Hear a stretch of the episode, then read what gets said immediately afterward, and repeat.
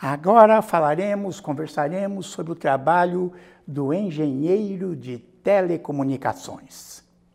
E está aqui conosco o Philip Burt, que é graduado, mestre e doutor em engenharia elétrica pela Poli da USP.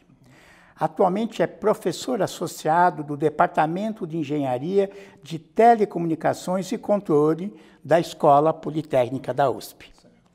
Eu agradeço a sua participação. Eu agradeço o convite. Vamos iniciar então por uma situação inusitada, diferente a respeito do trabalho deste profissional.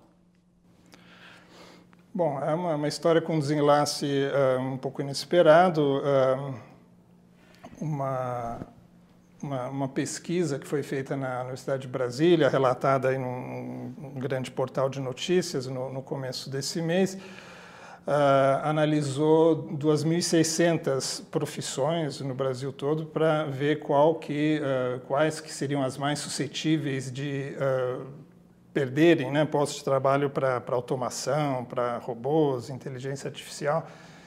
E Curiosamente, a, a, profissão menos suscetível no futuro ser substituída por robôs é, coincidentemente, engenharia de telecomunicações. Né? A segunda menos suscetível é psiquiatria, por algum motivo. Eu não, não entrei nos detalhes. Do... Para tratar das doenças mentais criadas pelo desemprego, provavelmente. é, só um detalhe, ele falou no último mês, estamos no mês de fevereiro de 2019. Né? Então, é, não será suscetível à extinção nos próximos tempos. O que, que faz, então, o engenheiro de telecomunicações que não será atingido pela automação? Ele, ele pode fazer muita coisa, né? A, tem uma, uma gama enorme né, de, de formas de atuação. E isso talvez não seja muito aparente à primeira vista, né? mas para entender isso, a gente precisa entender melhor as próprias telecomunicações. Né? Ah, então, elas podem ser bem compreendidas como camadas, né, uma sobre a outra, e cada camada associada a uma determinada área ou subárea do conhecimento. Né? Então, o, o, suporte físico das telecomunicações, cabos, antenas, fibras óticas, é um assunto estudado no que se chama do eletromagnetismo aplicado. Uh, os sistemas de comunicação que usam esse suporte físico, o uso adequado desse suporte físico pelos sistemas de comunicação já é um assunto, já é, envolve conhecimentos na teoria das comunicações, uh, no processamento digital de sinais e outras disciplinas. E indo para uma outra camada, uh, pensando em interconectar né, os bilhões de usuários das telecomunicações ao redor do planeta de uma forma eficiente, então esse já é um assunto das redes de comunicação. O, é possível que o, o, trabalho de um engenheiro de telecomunicações não envolva diretamente todas essas camadas, né? mas é importante ele ter uma, uma boa visão de conjunto, né? porque cada camada faz demandas para a camada abaixo dela, impõe restrições para a camada que está acima. E seja onde especificamente, né, nesse, né, nesse esquema, ele estiver trabalhando, já há uma, uma gama bem grande de uh, atuações possíveis. Né? Para um cidadão, uhum. né, é, consumidor, sei lá, como é que visualiza o resultado do trabalho dele? Aonde que aparece? Bom, aparece uh, se ele, por exemplo, pega o, o, celular e quer consultar, não sei, alguma coisa que está guardada na nuvem dele, né, uma foto que está no, no, Dropbox, no Google Drive, por exemplo. Uh, todo o, o, caminho né, que a, informação percorre, seja para sair do celular dele, uh, chegar nesse lugar onde ele é onde a foto é armazenada na nuvem, e depois, quando ele quer consultar isso, uh, depende fortemente né, de ter uh, sistemas uh, de telecomunicações eficientes né, que conseguem atender a todas as solicitações simultâneas de usuários que estão fazendo coisas parecidas. Né? Então, é alguma coisa que está presente no cotidiano de todo mundo. Televisão também? Sim, televisão é uma, é uma seria a parte de difusão né, das telecomunicações. A, a telefone? Telefone. Os, o sistema telefônico convencional foi o, o, primeiro né, sistema de telecomunicações uh, em escala mundial. Né?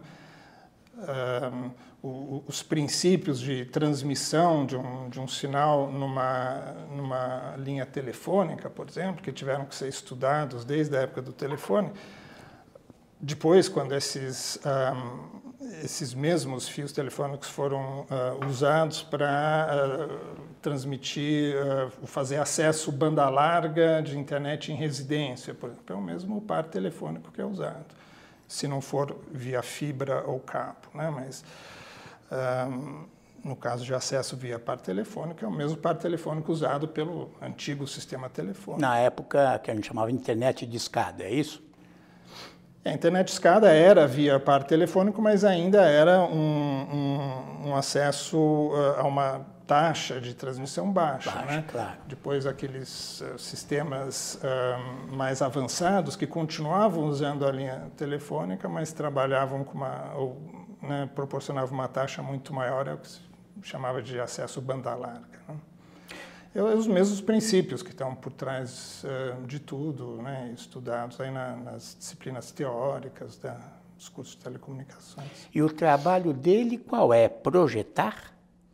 É, pode ser várias coisas. Né? Ele uh, pode estar tá envolvido desde a pesquisa básica em alguma dessas camadas que eu tipo, falei. Tipo, seria o quê? Aumentar mais ainda a velocidade é, da internet? É. Então, uh, isso pode depender de um componente específico. Né? Então, ele pode trabalhar no desenvolvimento de um componente, um, um diodo laser ali, de, que permite uma transmissão uh, de uma taxa de bits maior. Ou ele pode trabalhar um nível um pouco acima disso, então, uh, bolar um, uma forma de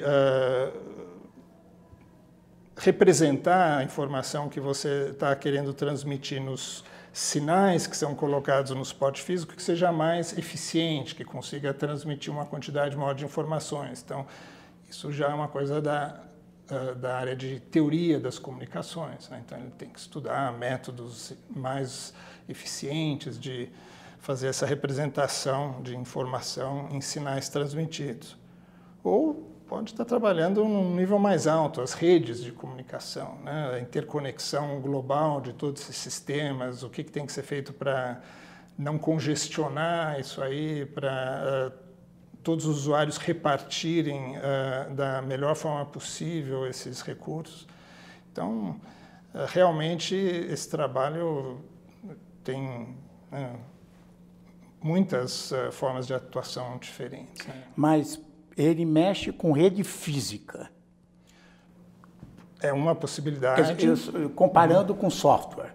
Ele pode também estar fazendo software. Né? Você tem uh, softwares que são específicos para sistemas de comunicação. Então, protocolos, né? protocolos de comunicação, protocolos da internet. Uh, outros tipos de software também, uh, software para fazer o processamento de sinais, né? todo o tratamento de sinais que antigamente era feito com, uh, analogicamente com componentes discretos. Então, você abriu uma televisão atrás, tinha todos aqueles componentes. As válvulas. Né? As válvulas. Tudo isso é feito de uma forma digital hoje em dia. Então, é como se tivesse um, um computador ali dentro e você escreve um software para aquele processador para fazer aquele tratamento dos sinais, né, o processamento dos sinais. Então, realmente, é, ele pode estar trabalhando com software, pode estar trabalhando com hardware, é, é bem variado. E qual é a diferença do engenheiro de telecomunicações para o engenheiro de computação? Como é que a gente pode entender isso?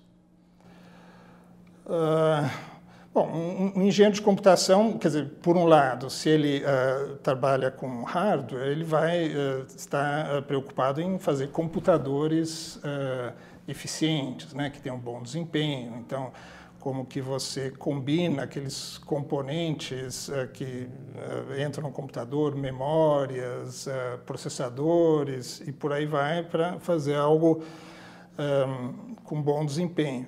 Por outro lado, se ele estiver trabalhando com software, ele vai trabalhar no desenvolvimento de programas, no desenvolvimento de programas que geram programas, então são compiladores. Uh, então, quer dizer, o engenheiro de computação, o, gira, o trabalho dele gira em torno ali do computador, seja o, o software, seja o hardware. O engenheiro de telecomunicações, o trabalho gira em torno de fazer a informação sair de um lugar e, e chegar no outro. Né? Como é que uma pessoa chega a se formar em engenharia de telecomunicações? Ele entra direto no curso com essa especialidade? É, isso depende, varia bastante uh, em função da, da universidade da específica. Em, em algumas, se você entra direto no curso de engenharia de telecomunicações.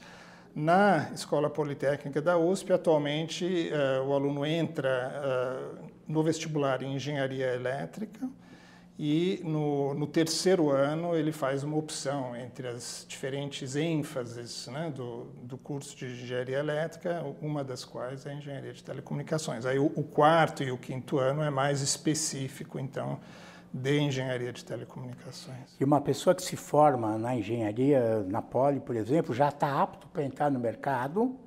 Ou ele precisa ainda fazer uma pós, uma especialização? Ou... Não, em princípio, se ele né, se dedicar seriamente ao curso é mais do que suficiente para começar a trabalhar e, eventualmente, continuar. Sem, mesmo não fazendo uma, uma pós-graduação ou especialização, o aprendizado contínuo, uh, hoje em dia, é, é uma imposição. Né? Então, ele tem que sempre estar tá se atualizando, vendo as últimas coisas que estão saindo. Mas não é imprescindível fazer uma pós-graduação. Se ele quiser ir mais para o lado acadêmico ou, ou fazer pesquisa, eventualmente desenvolvimento de alguma coisa numa empresa, pode ser interessante fazer uma, uma pós-graduação, sim. Ou, se quiser mudar um pouco de área, ir para uma área mais gerencial, né, aí alguma pós-graduação em administração, alguma coisa desse tipo. Então, é, vamos falar um pouco de mercado agora. Quem contrata um engenheiro de telecomunicações? Quem é o contratante típico? Bom, por exemplo, você tem uh, prestadores uh, de serviços de telecomunicações, né? Então, uh, os operadores de uma, quer dizer, os que estão mais próximos do cotidiano são os de telefonia, né? Então, os, as concessionárias de telefonia antiga ou os operadores de telefonia celular atuais.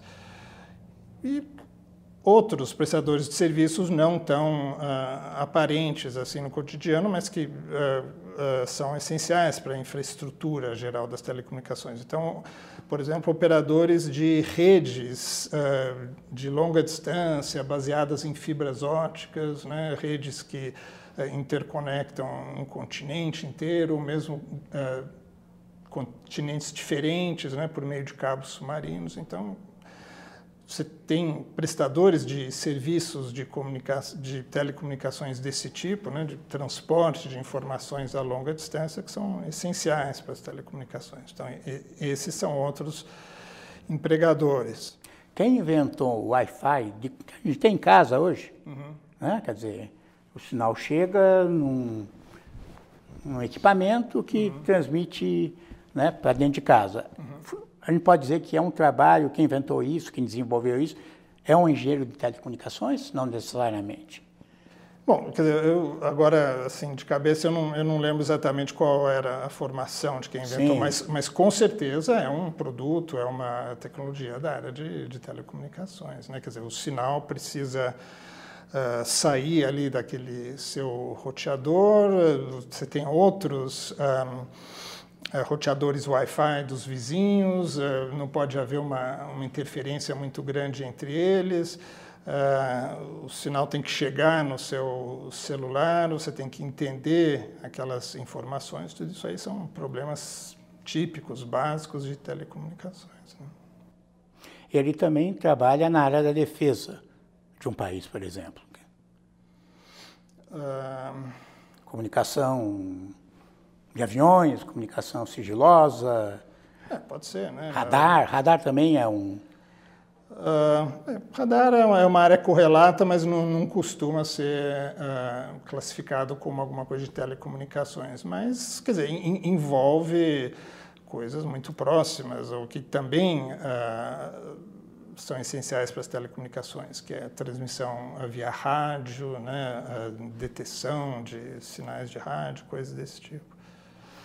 Uh, outros uh, empregadores, os empregadores não são só as operadoras, né? Quer dizer, do mesmo jeito que uh, prestadores de serviços de telecomunicações têm essas redes que a gente conhece e vendem os serviços para os usuários, tem uh, grandes empresas, uh, bancos, uh, empresas que são, têm uma distribuição geográfica bem espalhada, que tem a sua própria infraestrutura de telecomunicações e também contratam engenheiros de telecomunicações para trabalhar com isso. Né?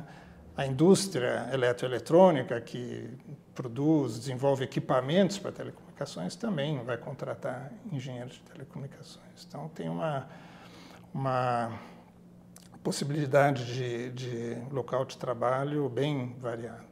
Quando um aluno entra no curso de engenharia, uhum. ele já tem consciência ou conhece essa área como possibilidade de formação e, e, e profissionalização? Como é que você vê isso como professor? É, em, em, geral, eles uh, uh, não tem uma, uma, uma, ideia muito boa né, do que fazem essas diferentes ênfases do curso de engenharia elétrica que eu mencionei. Né? Uh, a ênfase de computação, né, que mexe com computadores, então talvez seja a ênfase que uh, o aluno sabe mais do, do, que se trata, né, pelo né, próprio Ou pelo menos acha que sabe é. mais, né? É mais conhecida pelo é. Mas um, as outras áreas, eles uh, realmente não.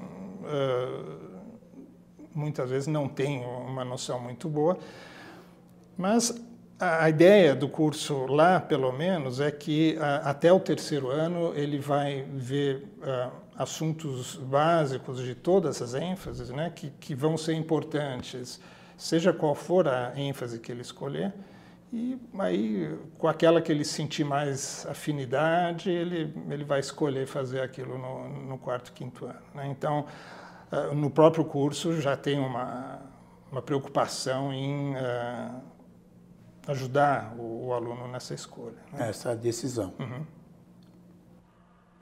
E, uh, e como é que é o Ibope da telecomunicações dentro da Poli?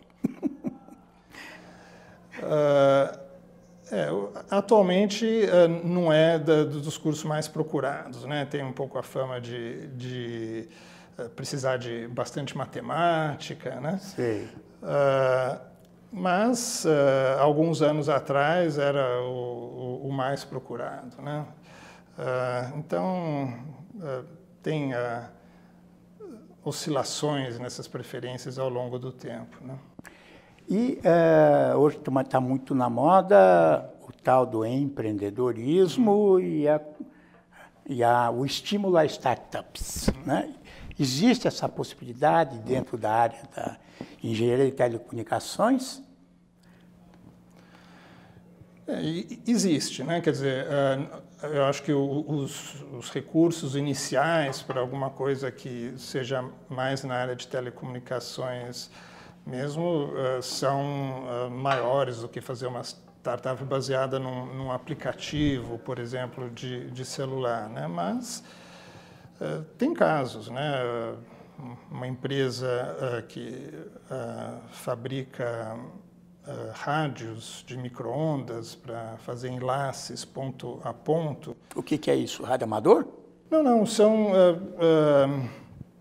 equipamentos de rádio para transmitir uh, informação uh, de um ponto a outro que podem ser usados na, na, na estrutura de telecomunicações de uma empresa. As, as, operadoras de telefonia celular usam isso. Então, se você pega uma, uma, uma torre de celular, você tem várias antenas ali em cima de formato diferente, tem umas que são meio redondas, assim, parabólicas, que se chama.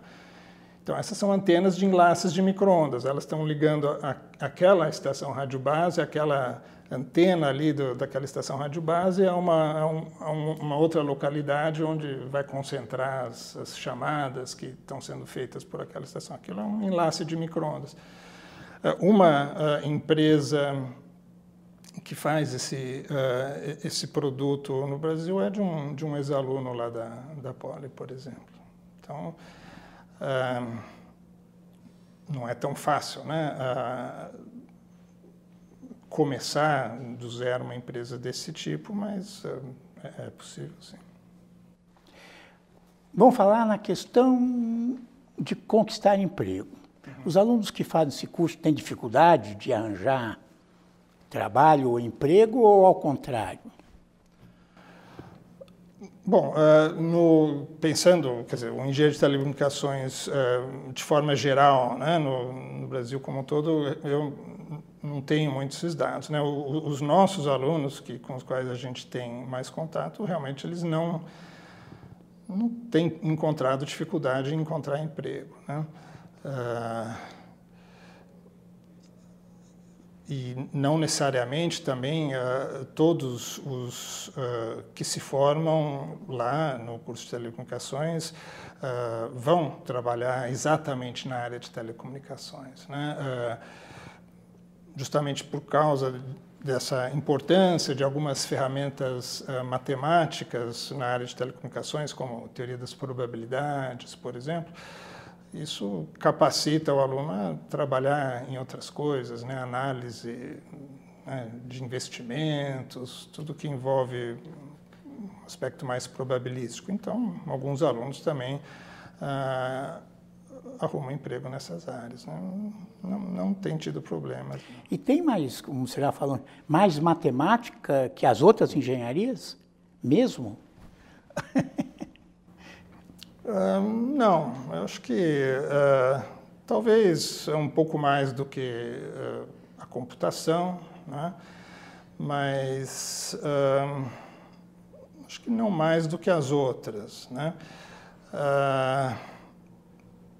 algumas ferramentas matemáticas são um pouco mais específicas né, da área de telecomunicações. Então, quando se fala em frequência, né, que é frequência de um sinal, uh, você representar sinais no domínio da, da frequência.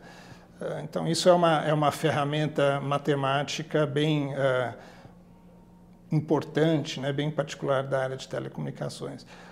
em outras áreas, por exemplo, na ênfase de controle, também tem alguma uma, uma base matemática ali, algumas ferramentas que, que são bem uh, avançadas, mas não necessariamente uh, essas aí de telecomunicações, né? não, não, necessariamente representação do domínio da frequência, mas outras coisas. Quando você fez engenharia, agora é uma experiência, uhum. você já pensava nessa área ou você não conhecia? Não, não, bom, isso faz bastante tempo, né? Tanto assim. Mas, eh, não, não, pensava. Engenharia elétrica, eh, isso sim, né? Acho que desde que eu tinha cinco anos de idade eu queria ser engenheiro eletrônico, por causa de um, um primo da minha mãe que era engenheiro eletrônico mais velho e então eu, de alguma forma, uh, encasquetei que eu também queria ser um engenheiro eletrônico, né? Mas... Uh, exatamente qual ênfase fazer, nem tinha consciência disso, e aí fui mais tomando a consciência disso na faculdade mesmo. Né? É, quando eu fiz, não, não tinha todas essas opções. Era ou uh, eletrônica ou eletrotécnica, né, que a gente estava conversando antes, e depois a eletrônica dividia em digital e telecomunicações. Então, era um número um pouco menor de, de, de ênfases do que é hoje em dia. E aí você já entrou em, em, tele, em eletrônica e telecomunicações, ou não? É, na época era, era diferente, isso tem variado bastante uh, ultimamente, mas uh, quando eu, eu entrei, uh, a, a, própria escolha da área não era no vestibular, então você entrava Sei. na engenharia. Como engenharia, sim. Depois, no final do primeiro ano, escolhi a engenharia elétrica. No final do terceiro ano, eletrônica ou eletrotécnica. E depois, telecomunicações ou, ou digitais. Né? Então, naquela época, o ingresso no vestibular não era uh, específico para cada área, o que talvez até seja o, fosse o, o, o melhor. Né? Pois é, eu trabalho com orientação profissional uhum. uh, e a, não é só na engenharia, mas a dificuldade é essa, né, uhum. para um jovem de ensino médio diferenciar engenharia uhum. eletrônica de telecomunicações, de computação, de né? É, e isso torna mais difícil, quer dizer, a, o parcelamento, o compartilhamento cada vez maior das possibilidades, né? Mas é uma realidade que pode mudar, inclusive, né? É, quer dizer, pode, pode mudar. Uh, essa distinção entre as diferentes ênfases da, da, da elétrica, ela até ela foi reduzida nos últimos dois, três anos, se procurou uh, unificar um pouco mais essas ênfases, uh, tentar fazer o curso um pouco mais generalista né, do que ele era até então. E é uma, é uma discussão uh, constante isso aí, né? Se, já tem que especializar logo de cara, cada um segue o seu caminho, ou se faz uma coisa mais generalista e uh, deixa essa especialização para o final. Não é uma discussão muito simples, né? mas uh, atualmente está tá nesse pé, né? a escolha mais ou menos na metade do curso. Muito bem, eu agradeço as contribuições e até o próximo desafio profissão.